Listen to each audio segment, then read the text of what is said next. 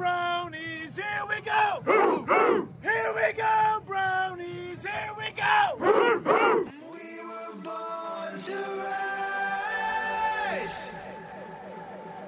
We were born to rise. So what you know about sacrifice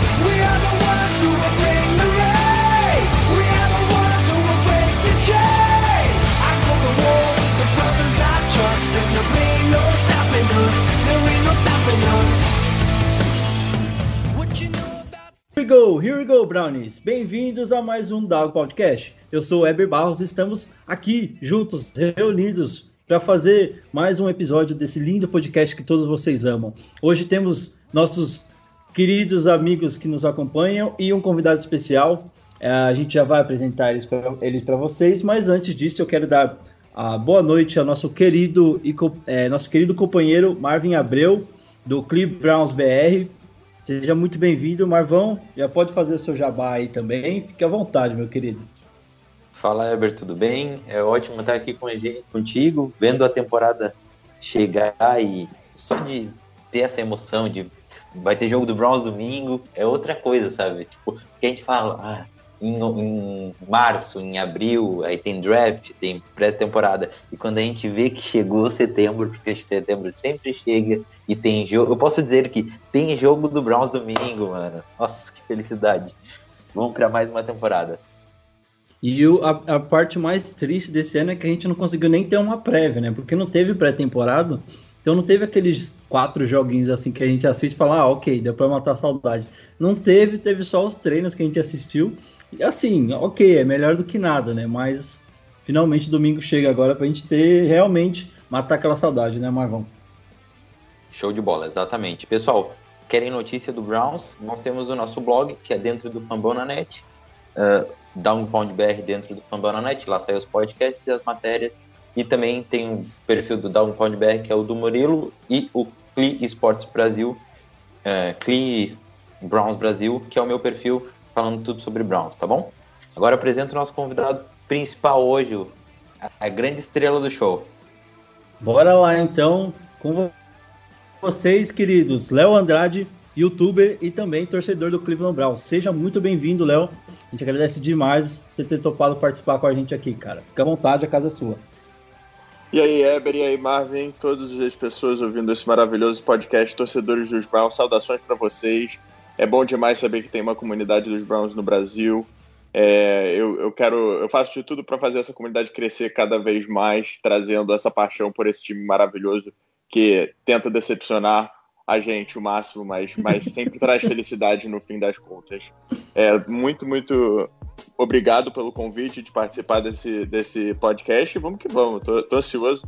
Como você falou aí, Marvin, domingo tem Browns e eu tava, fiquei esperando sete meses para falar isso.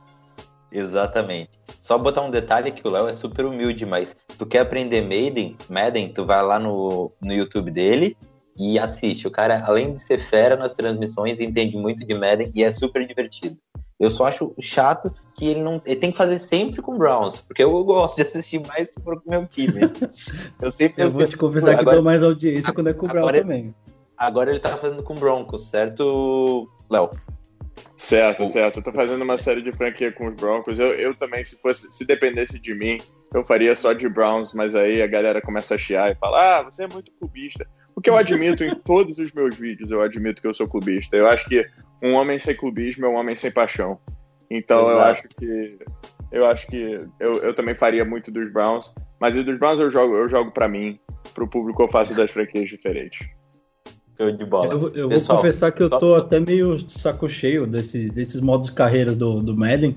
Mas, cara, é sempre legal ver um tipo de conteúdo assim, principalmente com o time que a gente gosta, né? Porque É, no FIFA já não dá nem mais para fazer modo carreira com o Corinthians, com os times do Brasil. E aí a gente vai pro Madden pelo menos lá. De lá ninguém tira o Browns e dá pra gente falar.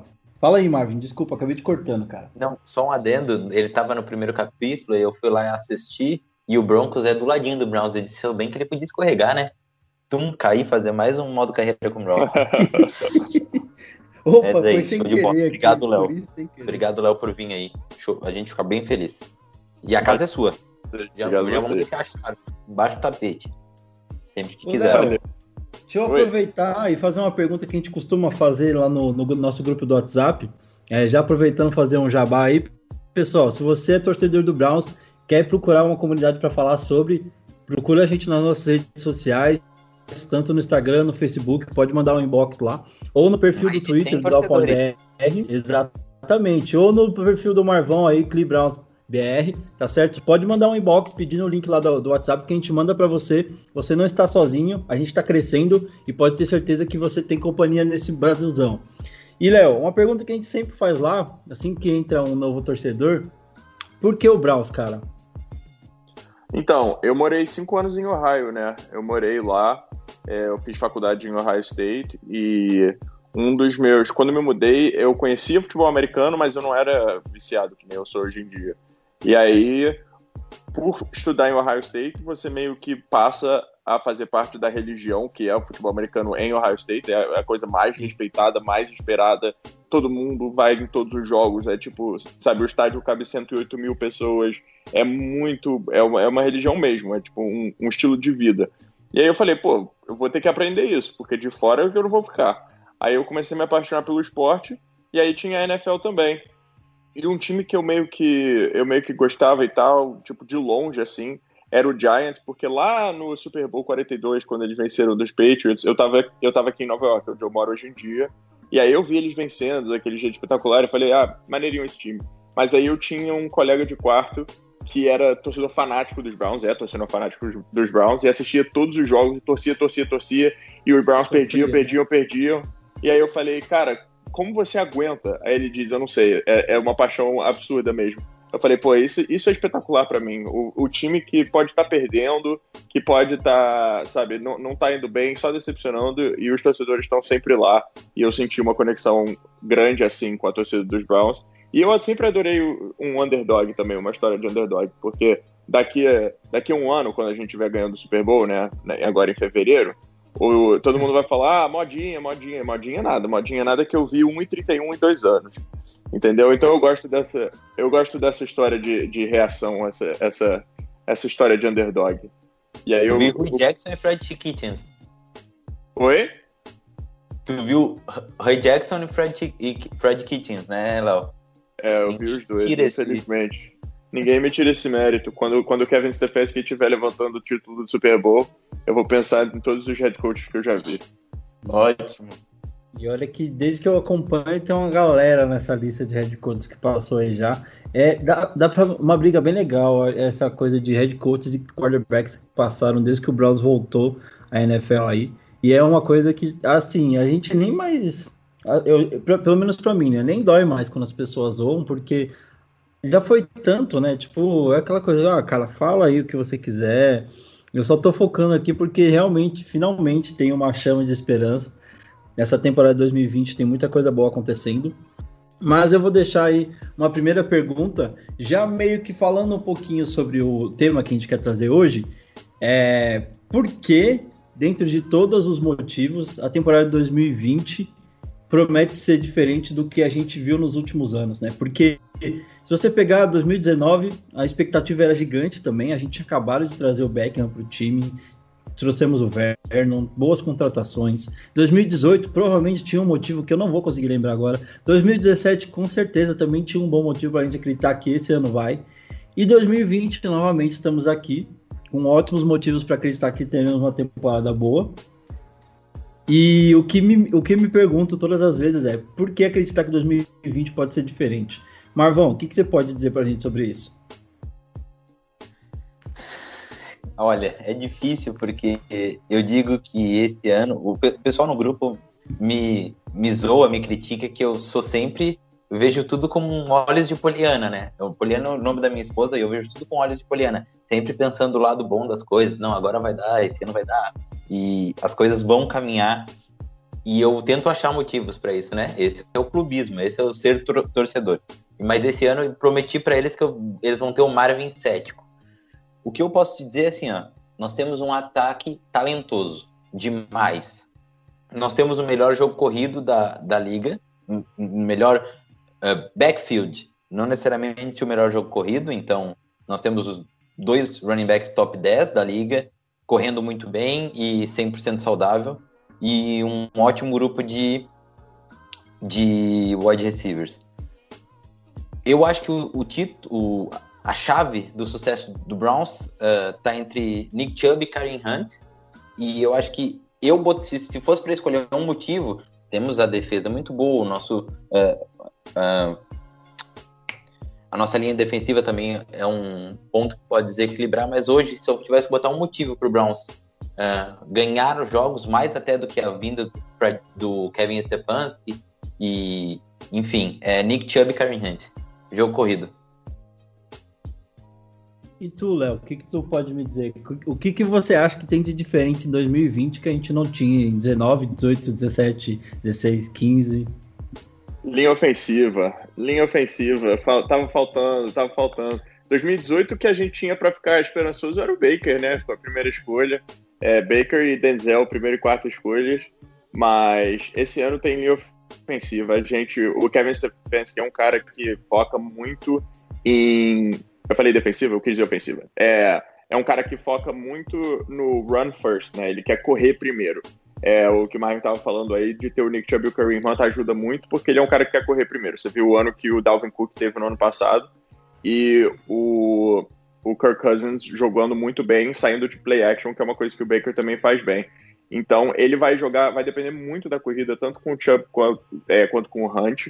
E agora ele tem uma linha para poder depender da corrida. Ele foi buscar o Jack Conklin, que é um cara que é mais especialista em bloquear para a corrida do que para o passe. Ele foi buscar o Austin Hooper, que além de ser um bom Tyrant recebendo, é um Tyrant que bloqueia bem na corrida também.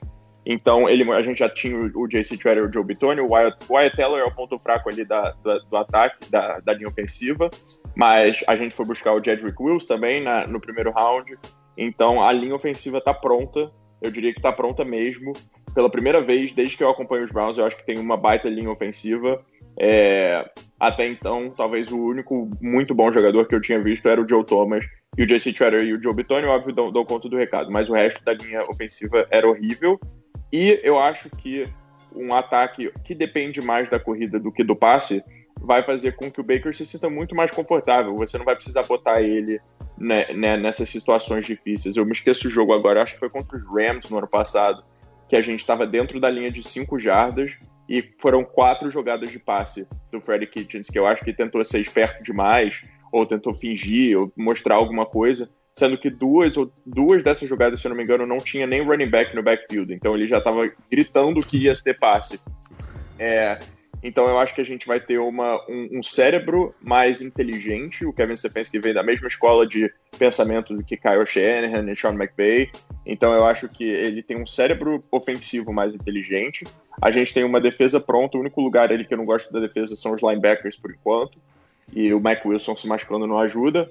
Mas eu acho que o ataque tem tudo para dar muito certo. E o mais importante, controlar jogo. O jogo terrestre controla o tempo de jogo. É, quando você quando você vai contra jogadores contra Lamar Jackson, contra. É, não sei, eu não lembro se a gente. A gente não deve pegar o Patrick Mahomes esse ano, mas vai pegar na final da AFC. Então, é, você. O melhor jeito de você não deixar esses caras jogarem bem é vocês não, você não deixar eles jogarem ponto, entendeu? Então, quanto mais você controla o relógio, é. mais você deixa esse quarterback fora de campo, mais eles ficam frios e não conseguem ter um bom jogo só, só de um adendo, a última vez que a gente teve uma linha minimamente boa ali foi 2004, 2014, 2015, que tinha em ordem Joe Thomas, Joe Bitonio, uh, Alex Mack no centro, John Greco e Michael Schwartz. Rapaz, então, deu até um negócio era, aqui como você é, falou. John Greco era o ponto mais fraco, mas tipo, Alex Mack muito bom, depois foi pro Falcons, foi campeão, uh, foi vice-campeão, mas Acho que foi a última vez que a gente teve uma linha minimamente competente e vai para mais de cinco anos. Então, uh, como Mas nessa época não disse, tinha quarterback. é, e o, jogo, Exatamente. e, o jogo é, e o jogo é ganho em- nas trincheiras, né? O futebol americano é um jogo que é ganho nas trincheiras. Então, tu ter uma linha ofensiva boa, uma linha defensiva boa, isso é meio caminho andado para o sucesso dentro do, do futebol americano. E claro, né? Um, um coaching. É, eu, eu acho que. Vou colocar minha opinião rapidamente. Eu acho que dentro de tudo isso que vocês falaram, uma das coisas que mais me anima é, é, é ver a mentalidade que esse coaching staff está trazendo para esse elenco. Né? Você já tinha um elenco muito bom no ano passado, que era comandado por um coaching staff muito ruim. Né? A gente teve um dos piores anos falando em disciplina em campo. Né? Foi uma das equipes que mais cedeu jardas por. Por faltas. mim Né? pior, eu acho que até o pior histórico na NFL, né? A gente chegou a bater alguns recordes de disciplina, Negativos, recordes em negativos. jardas e falta. A gente fez um, um jogo que Recordes deu negativos. 180 jardas de falta, que foi o, o maior da história. Então, e é, Tirando só, o só de- do, ahn, do nosso left tackle e do Miles Garrett. Eu me esqueci, o, aquele menino que, que era do Rams. O. Que foi left tackle ano passado, que ele deu, um, ele deu um chute num cara no chão e um soco no outro jogo. E o Miles Putz, Garrett que deu o- a capacetada. Ah, ele foi embora esse ano, mas eu não. Greg não Williams. Greg, é o Greg Greg, Robson. Greg Robson, esse mesmo. Foi. Pegou com o peso dele de maconha no carro. Foi tipo isso, não foi? Ah, foi, foi. Ai, os Browns sempre. Mas pode falar, Ever, desculpa. Não, e eu acho que assim, uma das coisas que mais realmente me deixa esperançoso é justamente isso. Você vê, pelo pouco que a gente conseguiu acompanhar, né, pelo Building the Browns, pelas, pelas, é, pelas transmissões, pelos repo- reports que a gente estava vendo aí pelo Twitter e notícias, pelos sites que a gente usa para acompanhar, que a mentalidade é diferente, né? A gente até falou no último episódio, né, o Marvin falou da, da mentalidade do... é, como é que é? É, eu vou colocar em português rapidamente, que é latir menos e jogar mais. Tipo, aquela coisa, Ordenar. falar menos. Exatamente, é. No bark, all bite. Exatamente. Deve falar inglês muito melhor que eu. Não sei se a minha pronúncia está correta. O meu inglês é. é né, dá para conversar, mas. É, tá certinho, tá certinho. La- Latir menos e morder mais. Exatamente. E eu, eu acho que esse, ah, o Marvin até falou, né? A gente não é o, P, o, o Patriots com o Do Your Job, mas tem uma mentalidade que pode ser aí um, um norte para essa, essa temporada, que é o que eu espero, né? Você tem um bom elenco, você tem jogadores que podem realmente fazer diferença dentro de campo e também fora dele, né? Como líderes, capitões, é, capitães, né? E você traz uma comissão técnica que consegue utilizar essas peças para fazer bom uso disso dentro de campo, fora de campo, eu acho que a gente está em boas mãos, né? Falando tanto do Kevin Stefanski, mas eu gosto também de citar- lembrar sempre do Joe Woods na defesa, que é um cara que em pouco tempo já conseguiu provar que consegue fazer um bom trabalho, até porque é, a gente que conseguiu acompanhar aí o- os training camps do Browns viu que durante todo o andamento desse training camp ele perdeu peças importantíssimas na secundária, perdeu o principal linebacker que a gente teria, que é o Mac, e mesmo assim a defesa continuou dando muito trabalho, isso quando não dominava o dia nos treinos. Então eu acho que a gente tem um esquema defensivo tão sólido quanto a gente teve. Acho que o ma- o mais próximo que a gente viu assim de ser um esquema defensivo muito bom foi com o Greg Williams recente, né? Mesmo sendo um cara que era muito all-in, tipo, mano, eu vou entrar na blitz e depois se eu conseguir tomar um passe, se eu acabar tomando um passe fundo já era, vai ser TD. Mas era um esquema que dava muito certo. Né? E eu vejo o Joe Woods trazendo de novo um esquema defensivo para Cleveland que pode dar muito certo de novo, junto com toda essa mentalidade que o Kevin Stefanski vai trazer aí para esse ataque, que é o que eu acho que talvez a gente sofra um pouquinho no começo, que é essa coisa de aprender esse esquema ofensivo, conseguir rodar, mas a partir do momento que engrenar, é, eu estou bem confiante para que, que isso vai dar muito certo, né? Ô, Léo, Bom, te- fala aí, fala aí. só fazendo uma pergunta, acho que a torcida dos Browns inteira quer saber. Duas perguntas em uma. É, primeiro, eu quero te dizer, quando tu falou ali, ó, agora nós temos quarterback, ah, aquele alívio, né? Saiu, saímos dessa seca de quarterback. eu sou o maior, o maior, o maior fã do Baker Mayfield da história, né? Não existe em Ohio, ou Oklahoma ou em Dallas maior fã do Baker Mayfield. Ele está aqui no Brasil agora.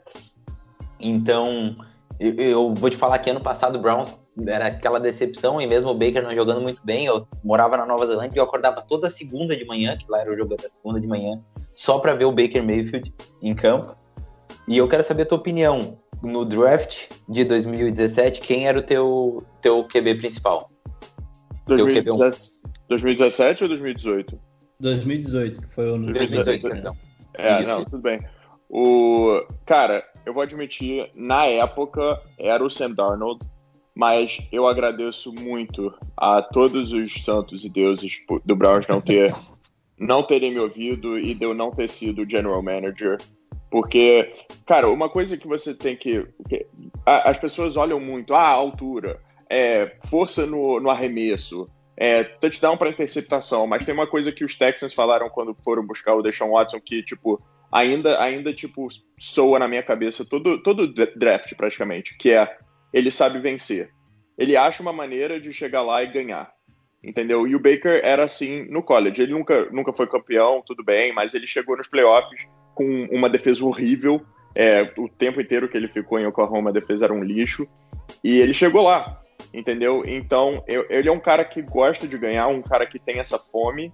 E ano passado ele teve um ano ruim. Eu, eu acho que foi parte ano dele, parte é, técnico. Comissão Porque técnica. se você olhar o primeiro ano, cara, ele bateu, ele bateu o recorde de touchdowns lançado por um rookie com dois jogos e meio a menos, entendeu? Então, não é. Eu acho que ele teve um slump, sim, como chamam, né? Passou por um momento difícil, mas eu acredito total no talento do Baker. Eu acredito em todas as estatísticas, em tudo que, que foi dito. Eu não acho que ele é bust. Ele pode não ser a melhor primeira escolha da história, mas, tipo, eu acho que estão subestimando ele e eu acho ótimo que estejam subestimando ele. Eu acho ótimo. Porque eu acho que ele é é parte dessa fome dele, sabe? De, de querer ganhar. Porque ele foi para Oklahoma sem ter uma, uma bolsa. Ele, ele entrou lá e teve que entrar no time e provar que era o número um. Entendeu? E ganhou, ganhou a, a posição, ganhou o Heisman. Foi primeira escolha contra tudo e contra todos. Entendeu? Chegou nos Browns e foi muito bem no primeiro ano. Aí eu acho que isso meio que mexeu com ele, muito bem. Eu acho que ele começou a fazer muito comercial, é, sabe? A fama subiu um pouquinho, o que é normal. Tipo, todo mundo passa por isso. Falar de jogador de futebol, então. É, Sim. mas, mas eu acho que ah, o, o ano passado foi bom. Ele falou que foi um ano que, que vai, vai ajudar na humildade dele. Para ele, tipo, foi meio que tomou aquele soco no queixo, sabe? Para falar, opa, tô jogando com Que gente que foi grande. cedo, né? Que Exato, cedo. exato. E eu acho que ele vai voltar com tudo, cara. Eu acho que ele vai, ele vai voltar com tudo. O Baker é um cara que vai arremessar para tipo 35 touchdowns e 23 interceptações. Ele é gunslinger. Não tem jeito, entendeu? É só uma questão de Brad Favre. é, o Brett Favre da vida, exatamente. Ele vai, ele vai arremessar pra caceta toda hora. É, e vai arriscar. Tem, tem, vários, tem várias jogadas que você vai ver dos, dos dois- últimos dois anos que podiam ter sido touchdown ou interceptação. Uma que me veio à cabeça agora é contra os Panthers, se eu não me engano. Uma que ele tá girando pra esquerda e faz um arremesso bizarro pro Landry, que Nossa, tá em double coverage. É, podia ter sido uma interceptação fácil ali, entendeu? mas ele é um cara que vai fazer- foda. É, é o cara que vai fazer esse arremesso. Então ele vai ter muito TD, vai ter algum, vai ter bastante interceptação. Ele, ele provavelmente nunca vai ter uma, uma temporada 32 e 4, sabe? Mas contanto que ele diminua um pouco as interceptações e, no- e nos momentos chaves, que eu acho que é o mais importante, a gente tem uma boa chance. Só fazendo um adendo a respeito do Baker, ah, a gente sabe que o Baker, ele também, junto com o Lincoln Halley, ele transformou a mentalidade de Oklahoma numa mentalidade muito mais vencedora e muito mais, ah, ah, como eu posso dizer, muito chamativa hoje, né? Hoje todo QB quer jogar em, em Oklahoma e quem começou isso não foi só o Lincoln Haley, né? Foi o Baker também e e isso não é, além da mentalidade vencedora, ele também traz um, um quê de resiliência, que eu acho que é uma palavra-chave para um quarterback dar certo no Browns. Porque nenhum quarterback do mundo, uh, se não for muito mais resiliente, o dobro de resiliência do que o normal de um quarterback, daria certo no Browns, tocando de técnico quatro vezes. Ou no mesmo ano, uh, Todd Haley, Rui Jackson, Greg Williams, e agora uh, aí teve o. Como é que é o nome do, do último menino? O Fred Kitchens. E agora o Fred Stefanski. Cinco head coaches. Não, quatro head coaches, mais um offensive coach. Então, tipo, muita gente passou pelo Baker já e ele tá em dois, teve dois anos de Browns, cara. Então, assim, ó, eu acho que primeiro, é aquela coisa, o prego que se destaca vai ser martelado, e é por isso que ele está sendo martelado pelos outros. Mas a torcida do Browns tem que dar todo apoio, porque não é fácil passar o que ele está passando, e sempre, nunca, tipo, falando nada contra o Browns, sempre, tipo, muito a favor. Então, eu sou totalmente Baker. Concordo totalmente. Eu acho que a torcida dos Browns sabe do potencial do Baker. A gente sabe que foi um ano atípico no ano passado para ele. É, e, sabe, teve o Adel também não indo para training camp no ano passado, esse ano foi mesmo que um training camp mais curto. Eu acho que a conexão vai sair. E é o que eu disse, para mim, para mim o, o, melhor jogo é, o melhor jogo aéreo é, vem de quando a defesa teme o seu jogo terrestre. Certo? A não ser que você tenha Patrick Mahomes, Travis Kelsey, Tyreek Hill, Michael Hardman e todas essas, essas armas que o Kansas City Chiefs, que você entra no campo sabendo que eles vão passar e mesmo assim eles arremessam para 400 jardas, a não ser que você tenha uma coisa tão absurda e um, e um gênio ofensivo que nem o Andy Reid, eu acho que o melhor ataque aéreo sai de quando a defesa teme o seu, o seu, o seu ataque terrestre. Bota muita gente no box, é, deixa o Adel e o Jarvis um contra um, que é exatamente o que precisa. E aliás, ano passado também o Odell parte de, de não ter ido muito bem. Aliás, subestimam a temporada que o Odell teve. Ele passou das mil jardas ano passado também, mesmo tendo uma temporada ruim. Mas parte disso era que você vai, vai olhar os replays. Todo, toda a jogada era, era double coverage, praticamente. Era 90% era double coverage. É difícil de passar. Então. Olha que o playbook eu... era sempre rota longa também para ele, né? Quase a ah, maioria não, das isso... vezes era jogando ele pro fundo e aí tem que se rifar isso uma bola também. numa double coverage. Acaba com o talento do cara, né? É, e o Adel, ele é especialista, né, mas é, é, óbvio que ele faz as, as, recepções absurdas que a gente conhece, mas a especialidade dele, você vai ver os, os highlights nos Giants e, no, e nos Browns é, até agora, são as, as, as slants que ele leva para 80 jardas. Ele é o cara que cria jarda depois da recepção. O touchdown contra os Jets naquela RPO ano passado, por exemplo. Ele pega numa slant, um contra um, porque o corte dele é muito rápido, ele se livra e vai embora, ninguém, ninguém mais pega. Entendeu? Então eu acho que eles vão. Eu acho que vai ser muito, muito mais bem utilizado esse ano. Com certeza. É o que todos esperamos. Bom, amigos, para a gente dar sequência então nesse episódio, vamos trazer algumas notícias aí que rolaram é, hoje e ao longo do, dos últimos dias, para a gente conseguir incrementar melhor o que, que a gente espera dessa temporada, né, com essas novidades que estão surgindo. E é claro, continuem aí acompanhando a gente, porque a gente vai falar com certeza também do jogo de domingo.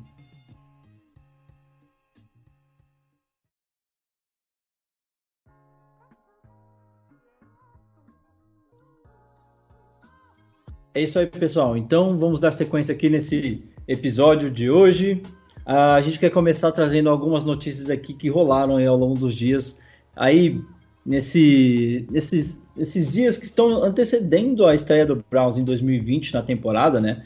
Uh, a ansiedade está a milhão aqui, com certeza, e a gente quer te ajudar a se manter feliz, se manter otimista, é claro, com todo o conteúdo que a gente está conseguindo gerar aí nos últimos dias. Quero começar trazendo para vocês a notícia de que o Browns renovou com Kareem Hunt, o running back, que está aí fazendo uma ótima dupla com o Nick Chubb.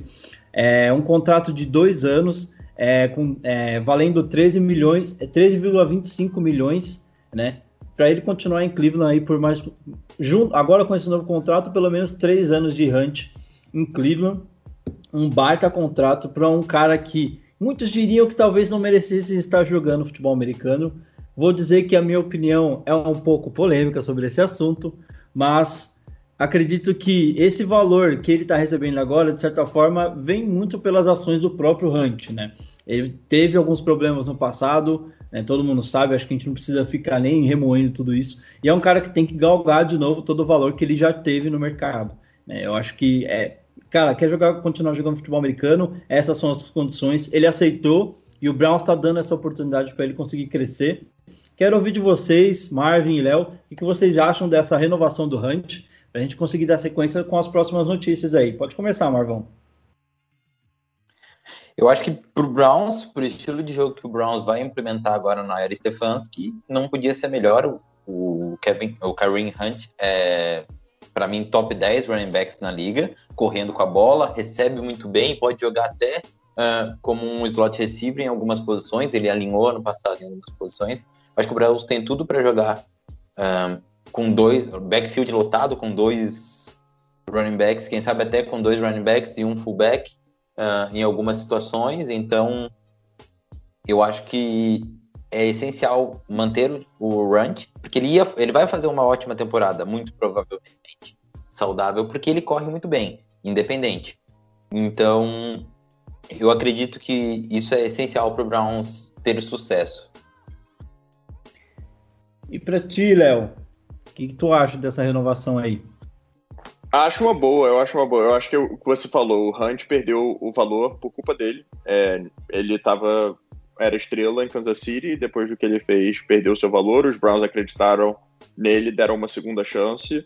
E por esse valor eu acho que vale a pena. Eu acho que primeiro, primeiro você vai, vai ver pela NFL, é raro um, um running back receber um, um contrato muito, muito alto. Você vai ver só os caras mais elites recebem. O que eu acho que o Nick Chubb merece quando esse momento chegar. Então, não faria sentido manter os dois num contrato muito alto. Agora, pelo talento que o Kareem Hunt tem, especialmente recebendo a bola, que é algo que o Nick Chubb ainda está trabalhando, é, né, um, um, running back de terceira descida, eu acho que valeu muito a pena. Eu acho que o, tanto os Browns como o Kareem Hunt se, se beneficiam muito desse contrato. É, e o Hunt com certeza tendo, é, tendo toda essa última temporada produtiva no Browns, né? Mesmo é, não tendo marcado tantos TDs, mas ele teve uma temporada muito produtiva mesmo se ele não conseguisse essa renovação, a chance dele conseguir um bom contrato saindo de Cleveland era muito grande, né? O Browns esse ano optou por fazer a tender com ele, né? Mas é, ver agora essa extensão é, cara, para mim de certa forma é uma tranquilidade saber, mano, esse cara não vai jogar por outro time ano que vem, vai continuar com a gente, me passando medo para todo mundo que vai jogar contra o Browns. Fala aí, Marvão. Só deixar uma informação, ano passado o Ranch uh, teve praticamente 500 jardas de scrimmage isso não tocando tanto na bola quanto deveria ter tocado. Ele teve 285 jardas de recepção e 179 jardas de passe. Então, numa screen, o Hunt vai ser muito usado uh, nessas rotas que está muito mais em evidência hoje na NFL, onde o running back vai e faz uma rota longa. Então, a gente vai ter o Ranch como uma dupla ameaça e o Chubb também está aprendendo. Ano passado fez alguns touchdowns, me lembro daquele lindo que ele fez contra o Bengals, recebendo a bola. Então, tipo, temos dois running backs que são muito eficientes correndo com a bola, muito agora um que é muito eficiente recebendo e outro que está tomando esse papel também.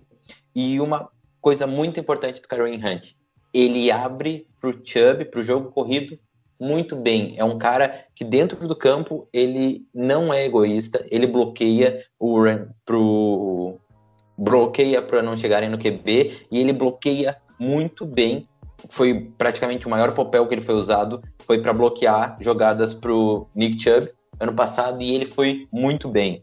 Então uh, isso é, é uma área do jogo do Hunt que não é muito falado e que é muito importante para o Browns pro estilo de jogo que o Browns vai ter, né? É, e não Pergunta... só o Hunt não, não tocou muito na bola no ano passado, como ele também não teve oito jogos, né? Ele estava suspenso os oito primeiros jogos. Sim, então, ele teve, ele teve essas, essas altas jardas aí de scrimmage, não só dividindo o backfield com o Nick Chubb, que se tornou um dos maiores é, running backs da, da NFL no momento, como também só na metade da temporada. Correndo com a bola, eu digo que correndo com a bola só tem um cara que está correndo tão bem quanto, não acho que corra melhor, tão bem quanto o Nick Chubb no, no último ano, o Derek Henry. Então, acho que só os dois melhores caras correndo com a bola no passado. E o Chubb uh, já era para ter ganhado, feito mil jardas na primeira temporada. E o, o, nosso queridíssimo lá fez ele perder o título de mil jardas na, na temporada de calor. E ano passado não, não contente, fez ele perder o título de, de melhor corredor da NFL. Então, ele, em um ano para mil jardas e um ano quase melhor corredor da NFL. Então, e os dois anos atrapalhados, né? Só para quem não entende como é que faz para perder o título no primeiro ano, o Hunt bateu as mil jardas, o Chubb bateu as mil jardas e o teve uma corrida para perda de jardas, né? Exatamente, uma corrida para perca de jardas, meio que para segurar o relógio, assim. Foi ridículo. Todo mundo ficou bem bravo com, com o Fred Kitchens. E no outro ano, né, o Browns, o, o Chubb foi pro último jogo com uh, sendo líder, né, de, Sim. de jardas Tava corridas disputando do com o Camara e o, e o Henry, E né? o Henry. E aí tava tipo com quase 100 jardas a mais do que o Henry e, o, e ele quase não tocou na bola no último jogo. Então, basicamente é isso. O Browns, eu me lembro que ele destruiu no começo do jogo e no último, no segundo tempo do jogo ele tipo deu, sei lá, três carregadas pro Ryan, pro Chubb. Então, basicamente é isso, coisas que só acontecem no Browns. Eu vou deixar uma pergunta para vocês antes de a gente avançar para o próximo tópico aqui. Porque, é, na, na opinião de vocês, é, quem teoricamente a gente pode colocar como a equipe que tem o melhor duo de running backs e por que é o Browns? Porque é o Browns. Dois tops. Ninguém tem dois top 10 running backs como o Brown. Ninguém. E, e eu digo mais.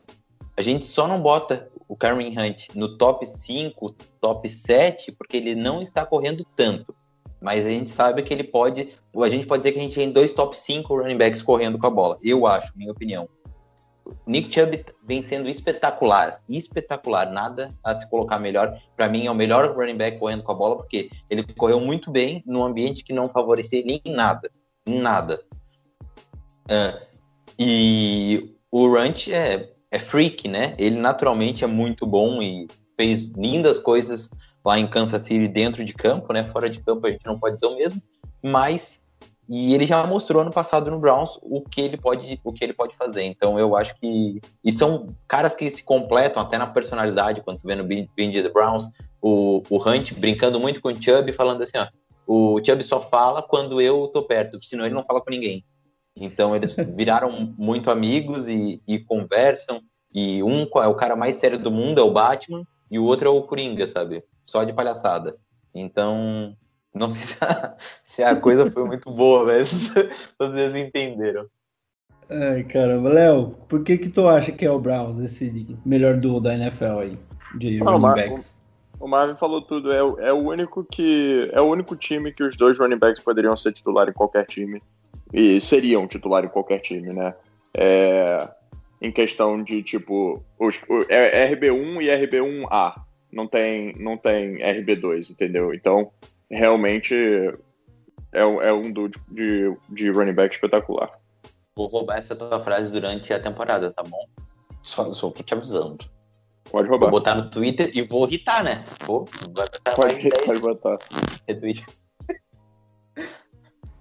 Pô, beleza, então, pessoal. Vamos avançar aqui. A próxima notícia que eu queria trazer para vocês são algumas movimentações que a gente teve aí ao longo da semana no elenco do Browns. Né? A gente tinha passado para vocês eh, já a lista dos 53 finais, mas o Browns não estava satisfeito ainda com os 53 finais e conseguiu fazer algumas mudanças aí durante esses dias que a gente teve entre um episódio e outro. Eh, tivemos duas novas adições no elenco, que é o defensive end Joe Jackson, é, vindo, é, foi escolhido pelo Cowboys numa escolha de quinta rodada. E também o defensive, defensive tackle Vincent, Vincent Taylor, que veio do. é, foi uma escolha de sexta rodada do Miami Dolphins em 2017. Ah, antes, é, e depois ele se juntou ao Bills. Né, o Browns é, pegou os dois jogadores na, no, no, no waiver, né? E para fazer essas adições, meus amigos, vem uma notícia que entristece muito este que vos fala. O Tyrande de Farrell Brown foi liberado também, foi jogado no waivers aí, como a gente poderia falar numa tradição uma tradução, uma tradução livre, e também o defensive tackle Eli Anku. Os dois aí foram liberados pelo Browns para serem colocados às disposições aí de outras equipes, né? Não sei se o Farrell Brown vai voltar para o practice squad do Browns, até porque eu, pelo que eu lembro ainda tinha duas posições a serem preenchidas. Se eu não me engano, um pouquinho antes da gente entrar, eu li alguma coisa sobre alguém que foi adicionado. Eu acho que era um cara de linha ofensiva, não tenho certeza, preciso confirmar. Mas pode ser que o Farrell Brown possa voltar, até porque é, dentro desse esquema ofensivo do Browns, que precisa de muito Tyrande, né? Pode ser uma boa ter um Tyrande de confiança ali no seu squad. Uh, para vocês, amigos, é, não sei não sei se dá para gente discorrer muito sobre essas, é, esses dois nomes. Vou ser sincero que eu não conheço muito sobre os atletas, mas o meu comentário aqui é que eu queria muito ver o Farol Brown jogando nesse esquema ofensivo do, do Stefanski e agora eu tô meio triste. Léo, começar contigo agora, o que, que tu acha sobre isso aí? É, eu acho que estão adicionando é, profundidade, né, digamos, em algumas áreas que os Browns já mostraram que normalmente tem dificuldade durante os anos. E eu sei que o Farrell Brown te deixa triste, mas é, a gente tem três, três Tyrants titulares, né? Parece que o Harrison Bryant aí tá quase ganhando posição do Njoku para ser o Tyrant 2 também. Já ganhou. Então, no, já ganhou, no então o cara. É, o cara tá jogando muito, e eu já vi uns replays também no Building the Browns, como vocês estão falando. É, o cara tá indo bem, e isso me deixa bem, bem feliz mesmo, porque vai ser um. Vai, o Browns vai sair com, com dois Tyrants, dois wide receivers 80% do ano, entendeu? Então é importante ter profundidade, até porque mesmo se um deles se machucar, a gente tem mais para buscar. E o Njoku, é, eu gosto muito dele como Tyrant. Então eu acho que a gente vai ter, vai ter um, um bom grupo de Tyrant é, esse ano. Eu, eu me arriscaria a dizer talvez o melhor, o melhor grupo de Tyrant da NFL, mas eu teria que pensar melhor. O, o, o dos Eagles também é muito bom. Com quatro Tyrants no elenco é difícil não ter. eu, eu, eu, não, eu, não, eu não vou discorrer muito, porque eu já falei no último podcast que eu preferi o, o Farrell Brown pelo que ele trazia como o melhor bloqueador do grupo de Tyrants e, e pelo que ele trazia também em ser muito físico em relação ao Stephen Carson, que foi o Tyrant, é, no caso é o nosso Tyrant 4 e é o cara que ficou, né, dessa disputa de quem sairia então não vou basicamente resumir de novo, mas é isso daí que eu penso. Mas eu confio no Stefanski, sabe? Eu reitero sempre. Eu acho que quem tá lá no comando, eu tenho tem, tem, tem que ter confiança nessas decisões mínimas, sabe? Nessas decisões mais pontuais. Uma coisa é o cara botar, não botar o Baker para jogar ou bancar o Odell. Mas nessa, que é uma decisão grande que a gente sabe, pô, ninguém vai ser melhor que o Odell e ninguém vai ser melhor que o Baker, sabe? Mas nessas decisões mínimas, o cara tá lá no dia a dia. Ele, ele respira o futebol. Ele, ele olha no olho do jogador. Então eu vou confiar que, que a decisão de manter o Stephen Carson e tirar o Farrell Brown é, é a melhor para o time e, e, é isso. E só para deixar claro, saiu o Farrell Brown e o Elian Ku. O Elian Ku não quis renovar com o nosso Patrick Squad e pelo jeito o Farrell Brown vai ficar, mas tá, deve estar tá olhando algumas outras respostas, propostas. Eu não duvido que ele faça elenco em outro time. Eu tenho certeza que, cara, pelo que eu vi do, do Farrell Brown no ano passado e esse ano, acho que ele pode ser muito bem utilizado em outro lugar. É... Caso, caso, eu não lembro agora de times que estão precisando de Tyrants desesperadamente, mas tenho certeza que ele pode ser uma peça muito importante assim como eu queria que ele fosse aqui em Cleveland, né? Tenho certeza. Dentro dos, dos talentos que a gente tem, eu acho que ele é o melhor bloqueador que a gente tinha no elenco, de verdade. Acho que é uma das coisas que mais me deixa triste de ver ele ir embora. Mas, paciência. Vamos é tocar aqui. Coisa, né? Eles estavam bem confiantes com. Eles estavam bem confiantes com Harrison Bryant como um Tyrande bloqueador, então realmente eles devem estar bem confiantes, né? Ele, tanto é como a gente falou, ele foi o ganhador do melhor jogador do training camp. Nossa, o Bryant é. Cara, eu, eu vou ser sincero que eu não. Eu tinha, um, um, tinha uma expectativa sobre o potencial dele, mas não esperava que ele fosse ser tudo isso por agora já. Melhor jogo é... dele no college foi contra o nosso queridíssimo High State, né? Ele destruiu contra os Buckeyes e fez mais de 100 jardas. E foi aí que foi que ele jogava numa numa faculdade não tão grande, né? Uhum. E quando ele destruiu contra os vocais, acho que foi na semana 5 do ano passado, todo mundo começou a ver ele com acompanhar, né? Mais do que o bichinho vai, vai ter um bom, uma boa temporada, tenho certeza. Só espero que o Indioco não atrapalhe muito o menino. Brincadeira, pessoal, não tenho nada contra o Indioco. Talvez sim. Vamos lá. Era de Paulo, Florida Atlantic University. Boa, Marvão. Pessoal, a gente vai passar uma última novidade aí para vocês, uma notícia muito boa aí para o elenco do Browns. o JC Tretter, center do Browns, titular, e também presidente da Associação de Jogadores da NFL. é, nosso querido center. Quem diria que a gente ia ter um cara tão importante assim para o mundo dos jogadores da NFL, né? Uh, ele tinha perdido aí toda a pré-temporada, né? Todo o training camp aí com uma lesão é, no joelho. Ele estava com incômodo no joelho, era alguma coisa do tipo. Fez uma cirurgia antes de começarem os treinos e acabou ficando de fora de, de todo esse período de, de, preparação, de treinos, mas retornou essa semana. Uh, já é, pelo que a gente conseguiu apurar, ele já conseguiu fazer um primeiro treino hoje. Agora fica a dúvida: será que ele vai para o jogo no domingo? Será que a gente mantém o Nick Harris como titular? Deixa o cara se preparar um pouquinho mais, até porque ele perdeu aí pelo menos um mês aí de, de, de preparação, de treinos intensos, né? E não sei com relação à parte física, né? Porque se ele estava de lado, de, de molho ali por causa do joelho, imagino que ele não esteja tão bem fisicamente quanto os outros que treinaram todo esse tempo aí, né? Eu não sei para vocês, mas para mim, a primeiro, a princípio, por mais que o JC Tetter seja um center titular de longe no Browns, não sei se jogar o cara no fogo agora pode ser uma boa saída, até pelos reports que a gente tem de que o Nick Harris não é que ele tá mandando super bem, já dá para deixar o Treter aposentar. Mas ele tá conseguindo segurar a bomba. Eu acho que para essa primeira, segunda semana, que são jogos muito próximos, né? Acho que são quatro dias de intervalo entre um e outro. Eu iria com o Nick Harris para dar essa, esse tempo de preparação pro JC Treter. Até porque o primeiro e segundo jogo da temporada ainda dá pra gente respirar e recuperar caso dê alguma merda lá na frente.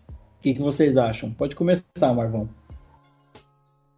Então, é, pelo que eu vi, o JC Tretter vai ser o titular da, já no jogo 1. E, e é isso. Eu, ele é um cara que é titular há anos na liga, é experiente. Se ele acha que ele pode, se o, se o nosso. A questão é saúde. Se não vai atrapalhar Sim. na recuperação dele. E se eles acham que ele pode jogar, apesar de só ter feito um ou um treino inteiro é, pelo Browns nesse ano, eu acho que bota ele. Tem que ir com o melhor elenco. Tem que ir com os melhores jogadores. Ele é o melhor. E pra tu, Léo, é, acha, acha legal arriscar agora já o Treter? Eu acho que eu confio, como, como o Marvin falou, eu confio nele. Eu acho que ele não, não arriscaria se, se não pudesse, se não tivesse 100%.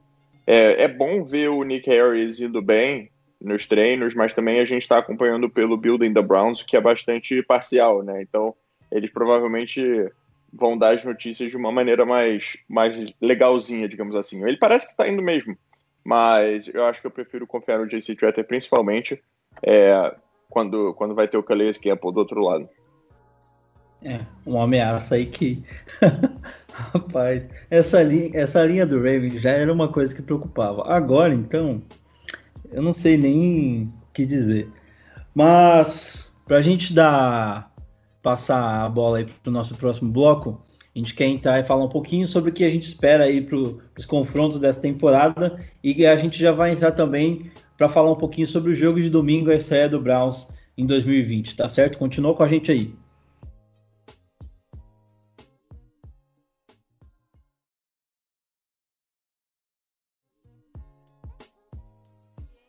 Estamos de volta, pessoal. Vamos agora para o nosso último bloco aqui do Talk Podcast.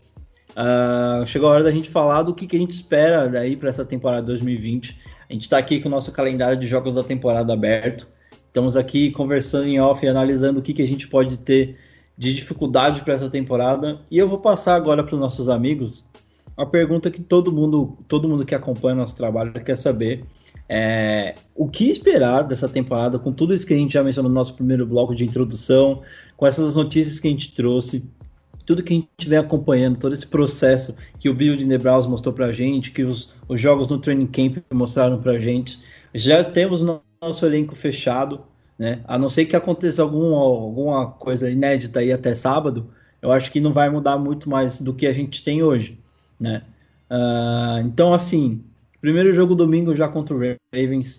Uh, a gente sabe que a nossa divisão esse ano tá, já sempre foi uma divisão muito difícil, com às vezes um time na maioria das vezes era o Browns, mas um time acaba sempre destoando e não conseguindo fazer frente aos outros três da, da, da divisão. Mas sempre foi uma divisão muito cascuda, que sofre muito. É, os times estão aqui precisam ser muito melhores do que os outros que estão ao, ao, redor da liga para conseguir ter uma chance de classificar no wildcard. Né? Isso não estou falando nem se ganhar a divisão. Para classificar no wildcard precisa ser um time muito diferente. Né? Então, tendo em vista que a nossa divisão está muito mais difícil do que já esteve último, nos últimos anos, tendo em vista todo esse, esse, cenário que o Browns tem de renovação, de coisas que estão acontecendo para agora, o que esperar da temporada baseado aí no nosso calendário? Léo, começa contigo, cara. O que, que tu que acompanha o Browns aí há um bom tempo, a gente conversou bastante aí dessas novidades dos últimos anos para cá, as coisas boas têm acontecido que, que tu espera para essa temporada de 2020, cara? Aí já pode até falar um pouquinho dos confrontos aí, onde você acha que a gente vai ter um pouquinho mais de dificuldade. A gente quer ouvir tu. Então, é, eu acho que os Browns têm uma, uma agenda de jogos bem, bem boa. Eu acho que, se eu não me engano, é a terceira ou quarta mais fácil da NFL. A primeira sendo dos Ravens, o que não ajuda. Mas é, você vai reparar, a gente começa com o Baltimore, que a gente já sabe que é um jogo muito difícil. Depois são dois jogos que se perder um, já esquece a temporada, porque Cincinnati e Washington, os dois em casa, tem que vencer. Se bem que o fator casa não vai importar tanto esse ano, mas de qualquer maneira é importante. É, aí eu acho que vem a pior sequência pra gente. São três jogos seguidos contra Colts, oh, desculpa, Dallas, fora de casa, Colts em casa e os Steelers fora de casa. São três times difíceis, três bons times. É, não sei se o Big Ben vai estar saudável já na, na semana 6 ou se já vai ser o Mason Rudolph tá de novo. É, é, aí, né, vai seguir Cincinnati e Las Vegas. Para mim, tem que ganhar os dois. Houston, eu acho que dá pra gente. Vai, vai ser um, um jogo onde muita gente vai prever que o Houston vai ganhar. Mas eu acho que dá pra gente tirar uma vitória aí contra Houston. Eu acho que o time de Houston piorou um pouco do, do ano passado para cá. É, Filadélfia vai ser um jogo bastante difícil. Depois, Jacksonville, vitória com certeza. Se a gente perder para os Jaguars, meu amigo, vai ser, vai ser, vai ser sof sof Seu sofrimento. encontro contra o Schauber, né? É, mas, mas só tem ele, né? O resto, Jackson mandou todo mundo embora porque estão tancando para pegar o Trevor no ano que vem. É, aí, Tennessee, eu quero muito uma vingança do ano passado, porque eu não acredito que ele perdeu aquele jogo ainda. Aí vem, aí vem quatro. Para mim, a gente consegue. A gente tem capacidade de ganhar os quatro últimos jogos da temporada. Baltimore só por ser em casa, porque a gente já vai ter visto eles uma vez. Giants e Jets, para mim, tem que ser vitória nos dois. E Pittsburgh em casa também. Acho que dá pra gente vencer. Então, a minha previsão pros, pros, pros Giants, pros Browns, é um 10 e 6. Previsão nem pessimista nem otimista. Otimista seria 11 e 5, pessimista seria a minha previsão pessimista seria 8 e 8. Eu acho que o nosso chão essa temporada é 8 e 8, não é possível. Então, mas a minha previsão normal aí vai, vai de 10 e 6. Marvão, manda bala aí, meu querido. Então, eu, eu tô tentando ser um Marvin cético aí, eu olho esse calendário e dá, dá aquela animada, mas tá. Eu só quero dizer uma coisa aqui: não existe calendário fácil quando tu joga na EFC Norte.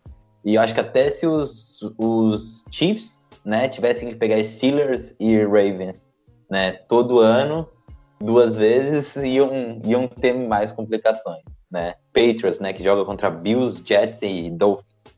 Então, é aquela coisa, pegar os Ravens. A gente começa a temporada com os Ravens e termina com os Steelers. Então, não é uma temporada fácil, só da isso. Mas eu, eu, vejo um potencial aqui de oito jogos.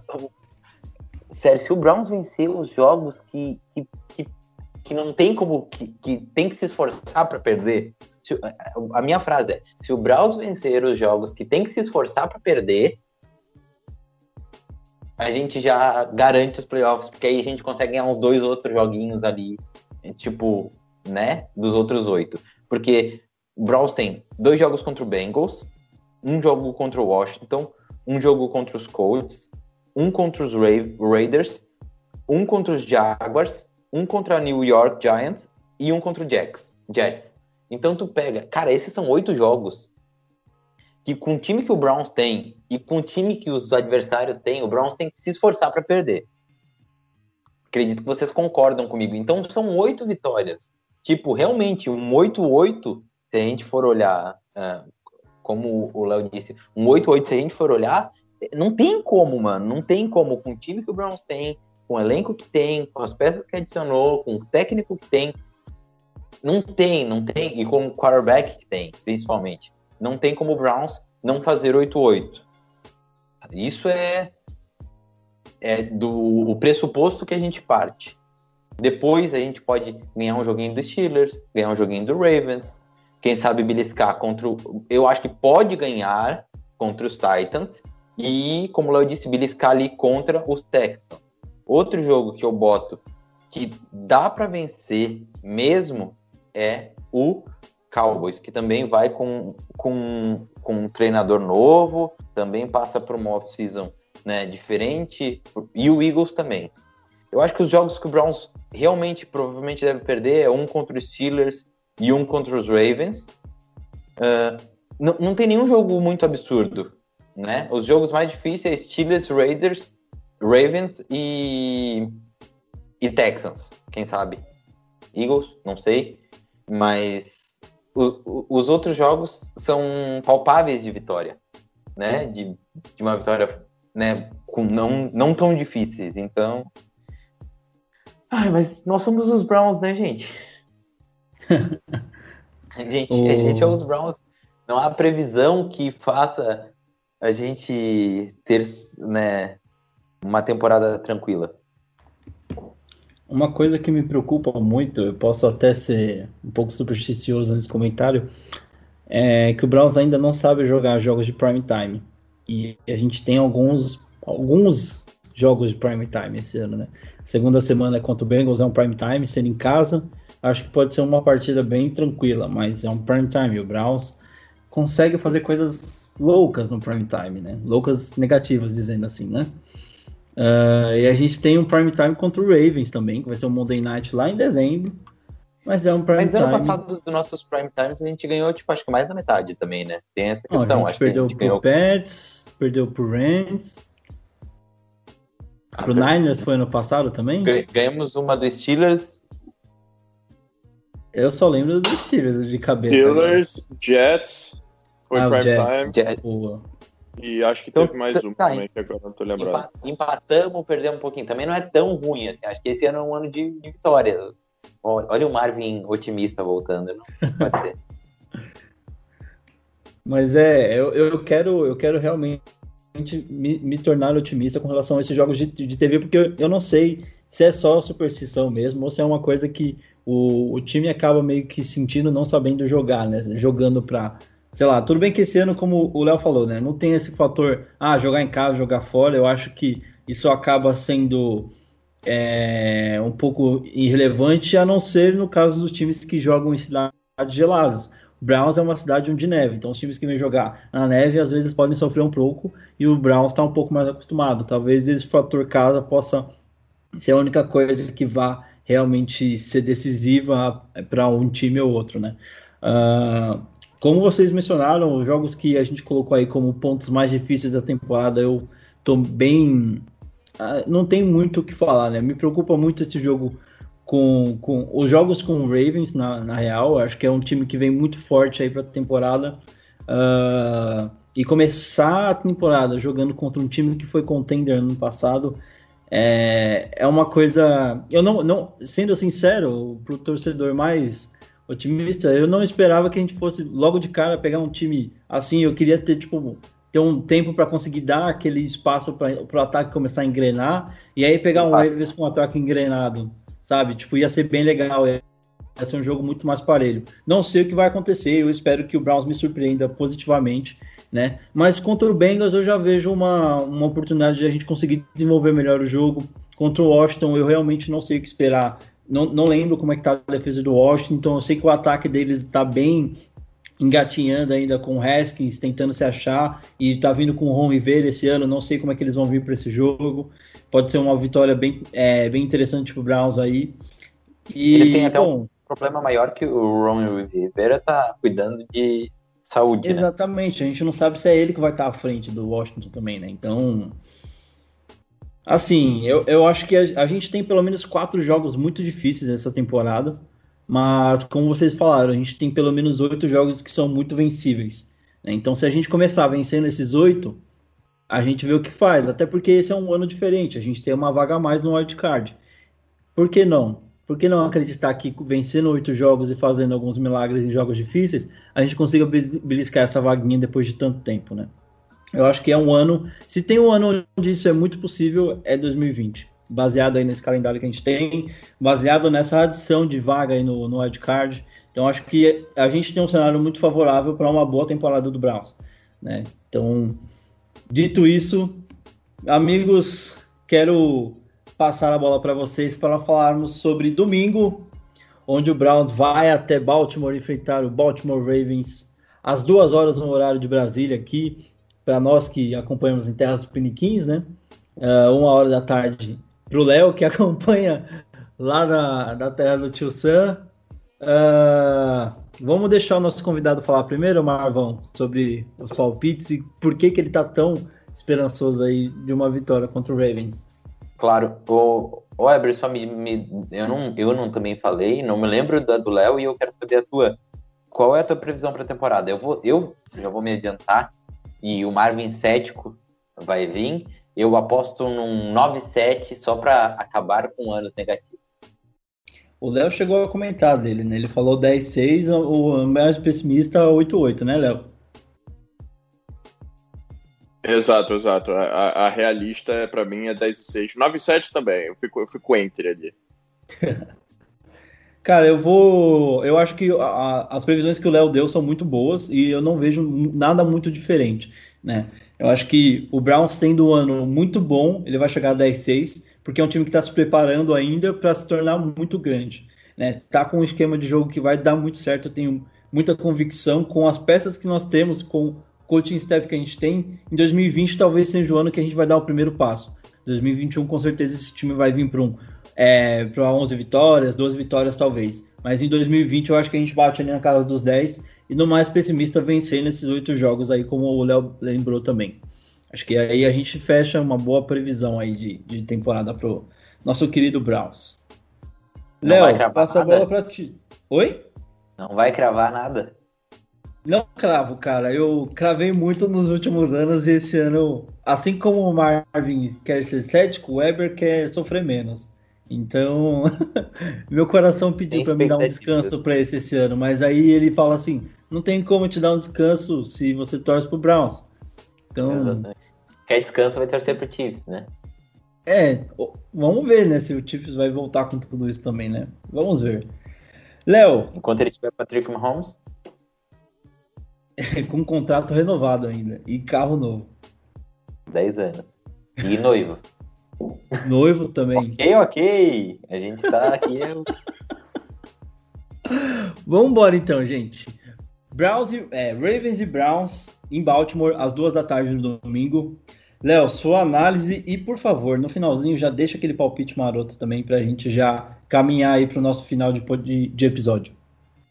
Olha, eu, eu tô esperançoso, porque a esperança é a última que morre, mas esse, esse primeiro jogo já é uma baita de, uma, de um teste para o nosso Brownzão. É, a análise.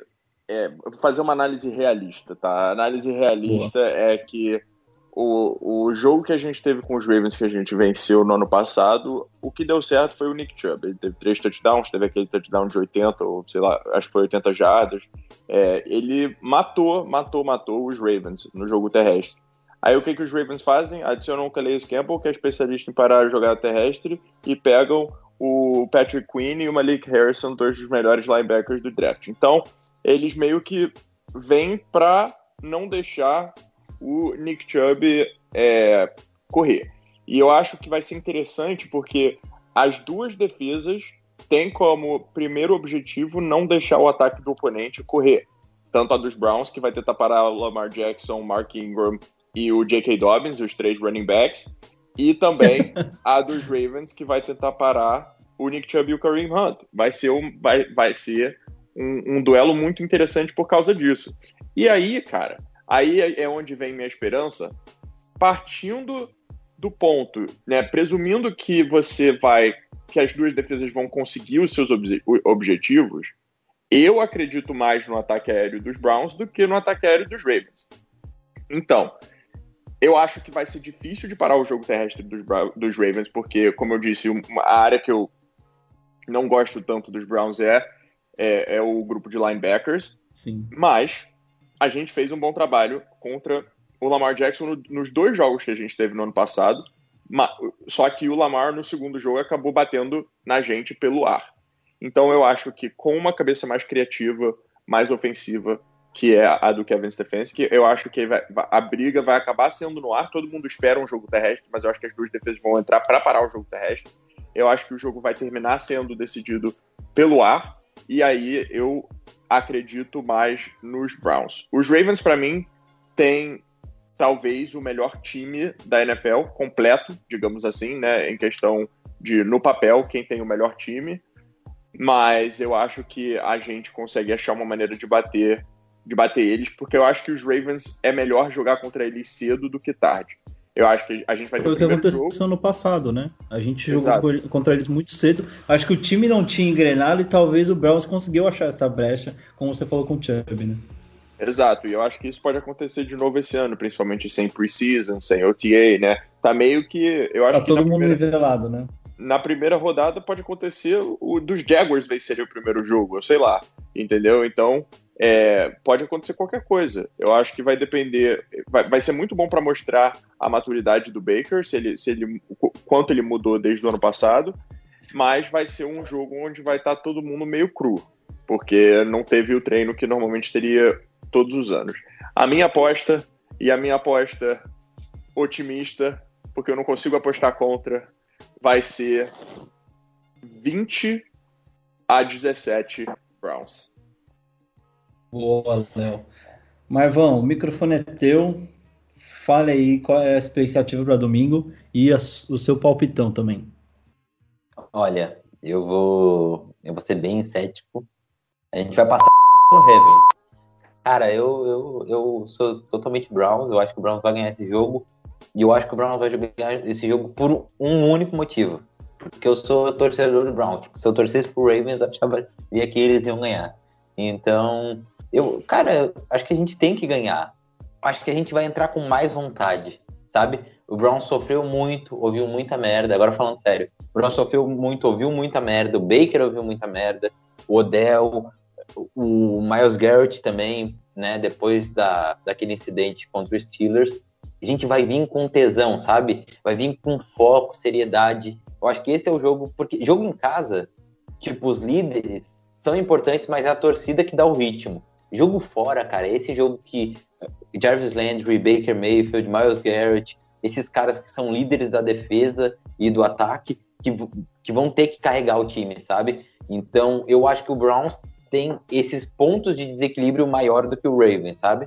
Uh, não que o nosso elenco seja melhor que o deles, mas uh, Garrett, Odell, uh, Baker, o Odell tem, esse, tem essa coisa muito forte com o Malon Humphrey, né? E ano passado uh, tiveram aquela treta e tal. Então, para quem não lembra, o Odell e o Humphrey caíram na porrada, o Humphrey quase matou o Odell do campo, né? E o não deu nada. Então, uh, eu acho que assim, ó, esse ano o Browns vem pro, pro, pro assassinato, sabe? Que nem eles falam nos Estados Unidos, eu não sei, eu, eu não quero falar, eu ia falar isso, mas é, com o Léo aqui eu fico eles usam muito, Mac Wilson usa muito, né? Killa instinct. É, tipo, instinto de, de matador, né? Eles falam, tipo, totalmente na gíria, né? Tu escrevendo fica menos ridículo do que eu falando, mas, tipo, um instinto assassino, então eles vão vir com sangue nos olhos, sabe? Eu, eu acredito muito que o Browns vai vir com muita seriedade e, e vai ganhar esse jogo. O meu, o meu palpite vai ser ali, ó.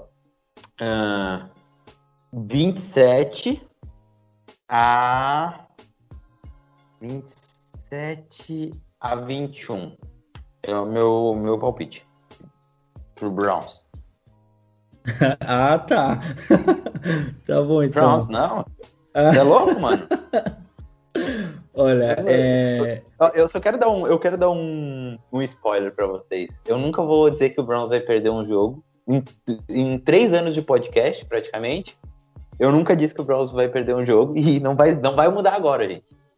Então, simbora, 27 a 21 pro Browns.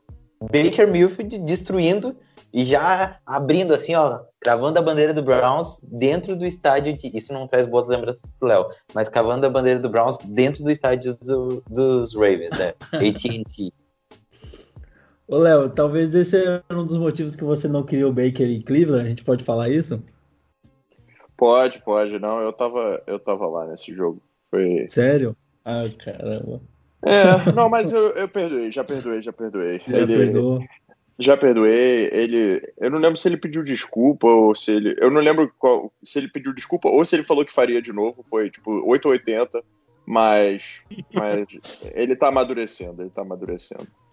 Uma, Léo, uma deixa eu dúvida uma antes de eu dar o meu palpite, rapidinho. Quando o, o Nick Bosa repetiu isso jogando pelo Niners, né? Repetiu o fato e deu aquela provocada no Baker. Você se sentiu vingado? Ou ficou triste porque o Browns estava tomando um sapeco?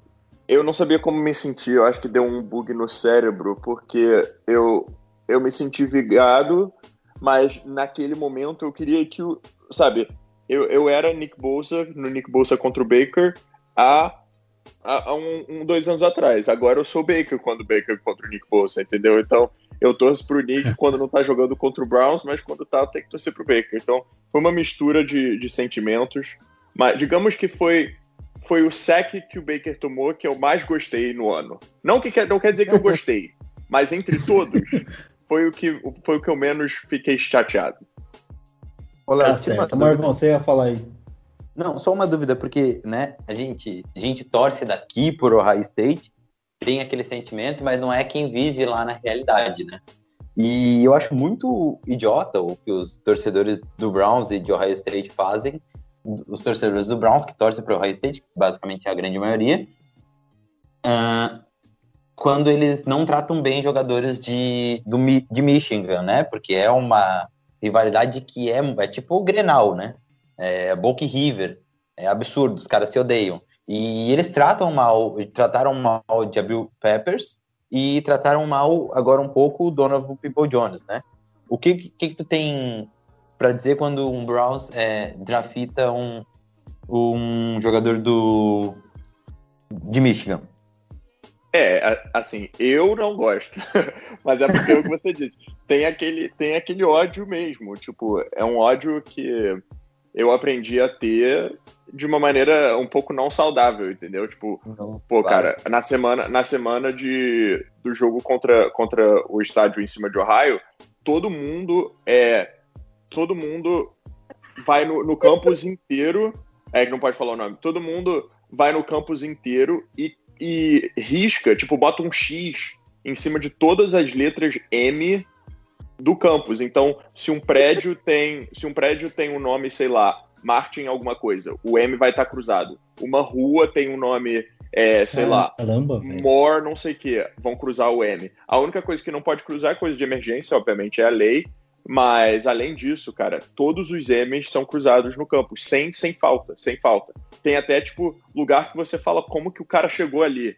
Mas não pode ficar um M na semana. Não pode ficar um M na semana. Então, eu não acho, eu não acho bizarro, legal. Velho.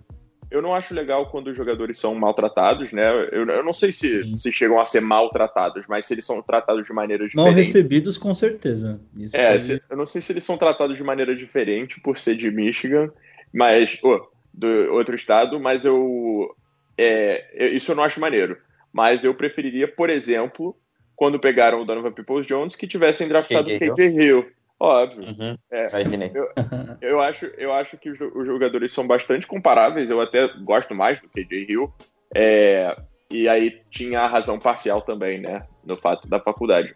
Ah, Mas, a verdade é que um jogava com, com quarterback e outro sem, né? Tem essa questão, né? Que também, também tem isso. Complica um pouquinho pro wide receiver. Mas, é, mas é isso. Eu, eu, acho que uma vez que passa do, do draft, eu paro, a, eu, eu paro de odiar, sabe? Você, você avançou. Você, você, você conseguiu sair de Michigan. Tipo, você passou de é, level. Não, é um ganho você ter saído de Michigan, entendeu? Tipo, tô feliz para você, você não precisa ir mais para aquela escola, entendeu? você, você passou, você, você, ganhou o jogo, game over. Agora você tá na NFL, você é, é parte dos Browns, bem-vindo. Mas a, até, até chegar nesse ponto, a gente não se fala. Caramba, mano, bizarro demais saber um negócio desse. Esse negócio que você falou do M é. Muito bom Eu não relato. tinha, não tinha ideia que era assim. Porque a gente fala de rivalidade, pelo menos pra mim, a rivalidade mais próxima que eu tenho aqui, moro em São Paulo, é Corinthians e Palmeiras, cara. Pra mim é um bagulho bizarro, tanto a parte ruim da coisa, o lado dos absurdos, quanto tipo, as partes criativas, que é aquele negócio dos drones no estádio e tudo mais. Acho que é um, é um bagulho que, assim, é o que eu tenho de noção de rivalidade. Mas quando você escuta um negócio de, mano, vou cruzar a inicial do time na cidade inteira, você fica tipo, caramba, mano, que bizarro, velho. Olha o nível que as coisas chegam É. e a gente não tem nem ideia disso, né? É, não é nem só a inicial, é também. Na, a, a, a bandeira é um M, entendeu? Eu acho que é por isso Sim. que. Eu acho que. Ah, e nas. E na, em todos os lugares, tipo, é, é, academia, quadras de tênis, etc., tem todas as bandeiras dos. De, de todos os times da Big Ten, né? Da conferência. Então, Ohio State, Penn State, Michigan, Michigan State, etc. A de Michigan tá sempre virada de cabeça para baixo, é sempre um W, em vez de um M, porque. porque não pode ficar do jeito certo. Só bota porque tem que botar, mas nunca tá, nunca tá de cabeça pra cima. Eu- Uma, pergunta dentro disso. Você chegou aí pra Michigan assistir jogo lá, alguma coisa do tipo? Não, eu fui pra Michigan State uma vez jogar um torneio de, de vôlei, quando eu tava no time de vôlei lá, mas, mas eu nunca cheguei, nunca. Eu passei por Ann Arbor, que é onde fica a universidade da Azul, mas eu nunca, nunca, nunca fui lá, não. Graças Até pra a gente tentar saber como que é o outro lado da moeda dessa, dessa história, né? Deve ser. Deve ter alguma o- coisa. É o Legal. Mas o legal, cara, o legal, o legal é, é o seguinte: tem todo esse ódio, tem, todo, tem tudo isso, mas nunca, nunca, nunca eu vi uma agressividade é, física ou, ou verbal mesmo. É tipo, é zoação, é, é um ódio que você tem com seu amigo, sabe? É, ah, a gente odeia, o Ra- é, a gente odeia Michigan. Mas aí Uhum. passa um cara de Michigan e você fala, tipo, ah, sua camisa é uma bosta. Ele fala, ah, a sua também. Tipo, acabou, entendeu? É, passou. Não, não rola treta física. Eu fui no jogo, o Ohio State Michigan, que foi pra dois overtimes, que eu acabei entrando no campo depois que a gente venceu, que foi absurdo. É, uma das minhas amigas, uma, uma das amigas que estava lá e que estudava em Ohio State é, é torcedora de Michigan. Não me pergunta, nunca vou entender. Mas ela era torcedora e ela tava de camisa de Michigan no meio da muvuca de Ohio State. Então, sabe, não tem, não tem esse perigo. Tem um E isso é uma coisa que eu respeito, né? gosto muito. É, tem. Eu não diria respeito. tem um, Ok, Tem um- ok. tem um, um entendimento de você ser um ser humano e eu também, e a gente pode, a gente pode Sim. coexistir. Não Mas importa se tu escolhe o time que só perde, né, Léo? Não, não tem problema. é, né? Não tem problema você. Eu não vou abrir o site aqui porque vai demorar, mas faz mais, mais ou menos 3 mil e alguns, alguns dias que Michigan não ganhou de Ohio State. É, é uma coisa meio bizarra, então é, é mais pena nesse momento, né? Não tem rivalidade porque Michigan não ganha há muito tempo. Nos últimos 11 anos ganhou uma, se eu não me engano. Então, é, a rivalidade hoje em dia do lado de Ohio State é mais pena do que raiva. É tipo, ó, lá vem eles de novo, tadinhos. E aí tem que bater de, novo. Vai ser assim. Mas eles se esforçam É, também, né? mentira, Nos últimos jogos eles estavam jogando. Ficaram o quê? Três anos jogando sem quarterback? Complicado, né? É, ficaram um tempinho jogando sem quarterback, mas sempre que vem, cara, sempre, sempre que tem o jogo, é, ah, esse ano, todos os especialistas, entre muitas aspas, na, na, na TV, ah, esse ano é de Michigan, não é possível, não é possível que o Jim Harbaugh não vai conseguir ganhar esse ano, não é possível. Aí vai lá o Ohio State, 62 pontos, 53 pontos. Não tem, não tem muita... É sempre, sempre o Ohio State é subestimado e sempre ganha, não tem jeito. Nossa. Show de bola. E Bom, tu, Weber? Fala aí. Qual Deixa eu fechar então, é, deixa eu fechar com o meu palpite então para domingo. É, eu acho que tudo que vocês falaram aí no- nos comentários anteriores é muito do que eu penso, principalmente falando aí do jogo aéreo. Eu acho que o Browns tem peças mais, mais confiáveis e dá pra- acho que dá para dizer peças melhores, né? Ou mais opções de, de jogo aéreo do que o Ravens possui hoje, né? Jogo corrido a gente tem como o Léo falou, né? A gente vai jogar contra tr- três running backs, pelo menos, lá, né? Mas o, o, o nosso. Caramba, me fugiu o nome do QB agora, caramba. O Lamar É, Jackson. é isso. difícil, é difícil É. de jogar contra o time que sempre joga em wildcard, né? Exatamente, velho. E assim, o, o, Lamar Jackson, ele tem essa coisa de tipo, ah, é um cara que corre e vai, tipo, mano, decidir jogo com, com, as pernas. Mas se você pegar o primeiro ano dele passando a bola, o segundo ano dele passando a bola, são anos muito distintos. Como o próprio Léo falou, ano passado, no segundo jogo, ele deu muito trabalho pra gente no jogo aéreo, assim como para toda a liga. E esse ano eu tenho certeza que provavelmente ele vai vir melhor do que foi ano passado. Né? Então, assim, o que me deixa menos preocupado é porque o Browns tem uma secundária muito boa. A gente conseguiu, de alguma forma, conseguir peças muito boas para secundária, né? Mesmo com o problema do Delpit, mesmo é, perdendo o Randall, que era um cara que eu gostava muito, sabe? A gente conseguiu trazer reposição à altura. E tem um front também que eu acho que vai dar muito trabalho para essa linha ofensiva do Ravens. Vai com certeza fazer o Lamar Jackson precisar é, é, sabe, sambar mais para conseguir fazer alguma coisa. É o que, me, o que eu acho que vai é, ser a diferença no, nesse jogo contra o, esse poderio ofensivo que o Ravens tem, tanto terrestre quanto o, o aéreo também. E do lado do Browns, é claro, tipo, eu estou muito esperançoso para ver esse duo, esse esquema todo que o, que o Stefanski vai colocar em campo, né? Colocando mais Tyrands, colocando uma linha ofensiva é sólida, uma linha ofensiva muito boa para fazer bloqueios para Chubb e Karim Hunt correr, né? O Chubb já teve um ano muito produtivo ano passado com uma linha ofensiva muito ruim. Eu estou muito ansioso para ver o que, que, ele vai fazer com uma linha ofensiva muito boa, né? Acho que é uma das coisas muito legais aí que a gente tem para essa temporada. E aí você vê o Hunt que já está motivado para querer conseguir alguma coisa futuramente, agora está com o contrato renovado. Imagina o quanto esse cara não vai estar tá feliz para jogar no domingo. Então são bons motivos aí para a gente ter. Fora o, as coisas que aconteceram com o Beckham essa semana, as coisas de fofoca, vamos dizer assim, as colunas de fofoca, tenho certeza que ele vai ouvir muito trash talk no domingo, mas eu espero que ele consiga é, lidar bem com essa situação e usar isso a seu favor para conseguir fazer um ótimo jogo. Até por, por causa da treta que o, que o Marvin falou, né, que tem contra o Humphrey, né? Eu acho que ele está muito afim de fazer um bom jogo, assim como todo o elenco do Browns, né? Estão ali para querer mostrar que, tipo, cara, 2020 vai ser um ano diferente. Eu vou apostar, como bom torcedor do Browns e conhecedor de causa, num 21 a 14 com o Ravens com a última posse e o Browns parando a, o ataque do, Brown, do, do, Ravens numa situação bem complicada para a gente comemorar e lavar a alma nessa primeira vitória do ano. Como bom torcedor do Browns que sou, sabendo que o Browns sempre ganha jogos difíceis e que fazem o nosso coração quase sair pela boca. Eu acho que é o melhor palpite que eu poderia dar para esse primeiro momento. Beleza?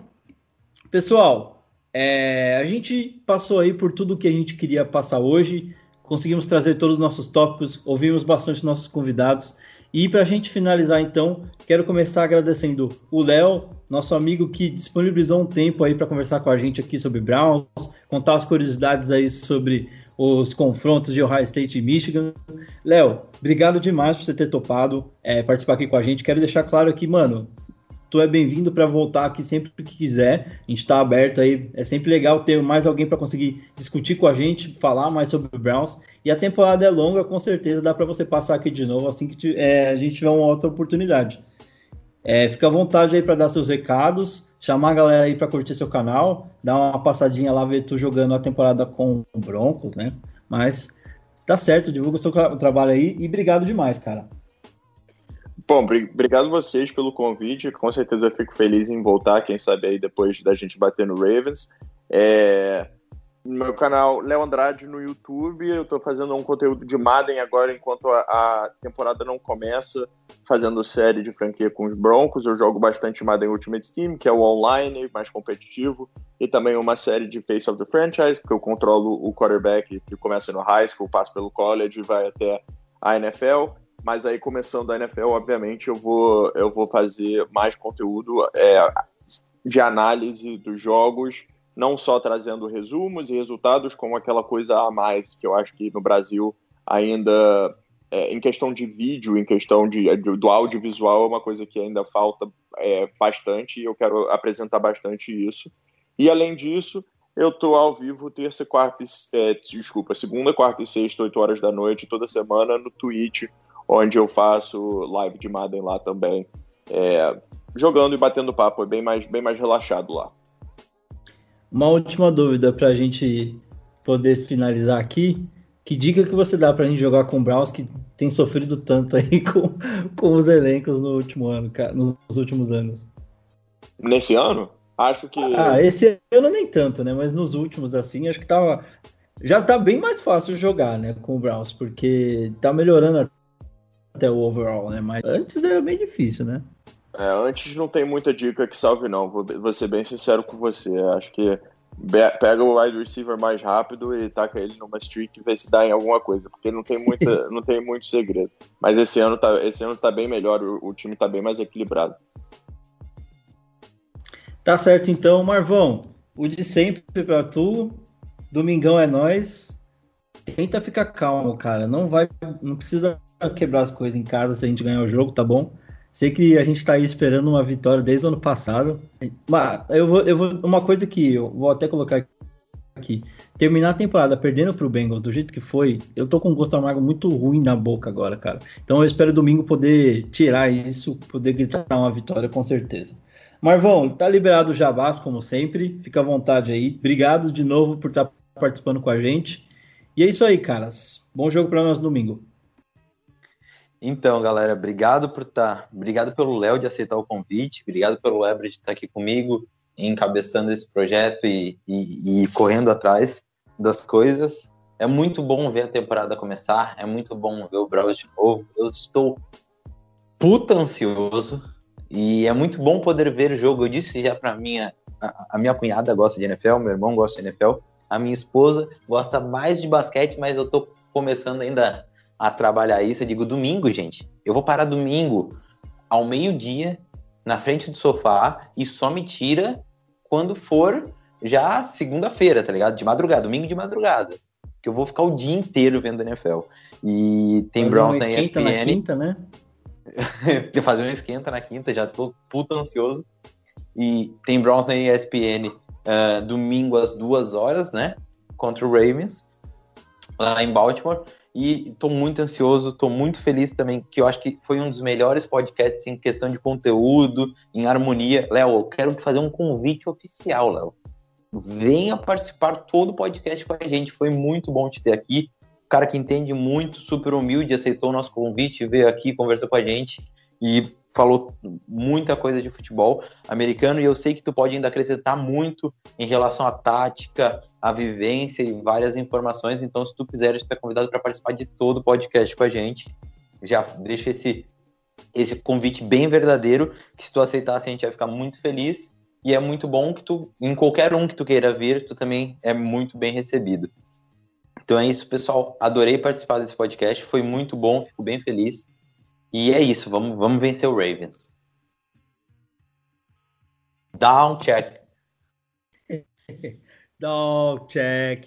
É isso aí, pessoal. Muito obrigado por terem ouvido mais um episódio aqui do Dog Podcast. Eu sou o Weber Baus e espero vocês domingo aqui para a gente conseguir acompanhar os jogos do o jogo contra o Ravens. Vamos torcer toda energia positiva é pouca para esse time do Browns, para a gente conseguir a primeira vitória na temporada, tá certo? Na semana que vem a gente volta com o pós-jogo, com tudo o que aconteceu aí entre Ravens e Browns, tudo que a gente trouxe de análise, todos os pontos positivos e negativos eu espero que não tenha nenhum, mas com certeza se tiver a gente vai trazer e analisar junto com vocês aqui, tá certo? Continue acompanhando as nossas redes sociais, BR no Instagram, Facebook e também no Twitter.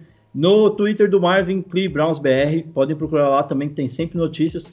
E não esqueçam, grupo do WhatsApp do Browns, só pedir nas nossas redes sociais lá no inbox, a gente manda o link para você entrar, tá certo? Até semana que vem, um abraço. Here we go, here we go, Brownies. Tchau, tchau, gente. Abraço.